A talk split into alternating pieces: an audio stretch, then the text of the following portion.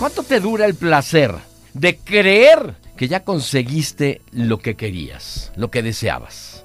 El primer sorbo de placer es un encanto, ¿eh? Pero luego va prendido a una irremediable sensación de miedo de perderlo. Y cuando se apoderan de ti las dudas, empieza tu tristeza. Y este ciclo se te repite constantemente. Y entonces nunca inicias algo que pueda durar por tu miedo a perder las cosas.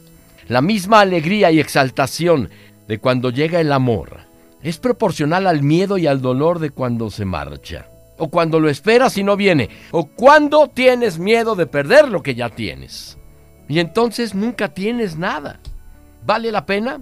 Inicias algo y tienes miedo. Termina y te da miedo. Si no existe, uy, qué miedo. Y si se asoma una posibilidad de tenerlo, pues qué miedo. Y nunca dejas que suceda realmente.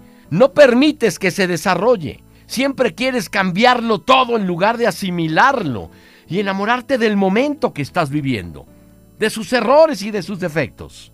Todo tu entorno es tan falso como lo que sientes. Y creas una utopía del amor, algo tan perfecto en tu cabeza que cuando llega no tienes espacio para él. Ya basta, ¿no? Ya date un chance. El amor es simple entrega, es total renuncia, es la aceptación de lo que sientes. ¿Por qué no lo vives cuando lo tienes? Cuando despiertes de tu sueño y veas la realidad tal cual es, tu inseguridad va a terminar y van a desaparecer tus miedos porque la realidad ya nada la cambia. Simplemente es.